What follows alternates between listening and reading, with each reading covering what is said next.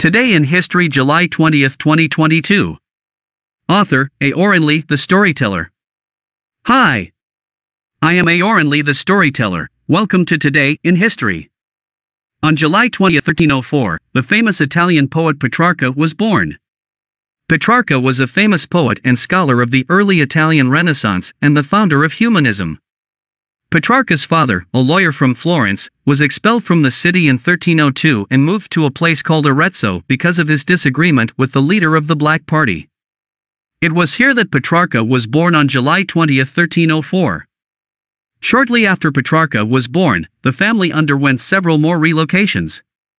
In 1312, the family moved to Avignon in the south of France, the seat of the Holy See at the time, so Petrarca had a good relationship with the Pope and others, which was both related to his growth and to his later humanist activities. Petrarca was a keen lover of literature from an early age, and was particularly interested in classical works. The wonderful poetry and the impassioned speeches attracted Petrarca. But his father wanted him to become a jurist. Thus, from 1316 onwards, he studied law in Montpellier in France and then in Bologna, Italy. When his father died in 1320, he gave up jurisprudence and developed his hobbies freely. From 1330 to 1347, he served under Cardinal Vanni Colonna of Avignon. The work in the church was not busy, which allowed him to participate in some political and diplomatic activities of the Holy See while tirelessly studying literature and composing poetry. As a poet, Petrarca's fame soon spread.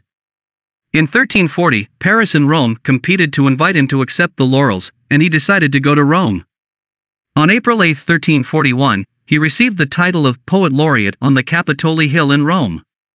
Petrarca's poems are very rich, among which the song collection, Africa, Ode to Italy, and Celebrity Biography are all famous and famous.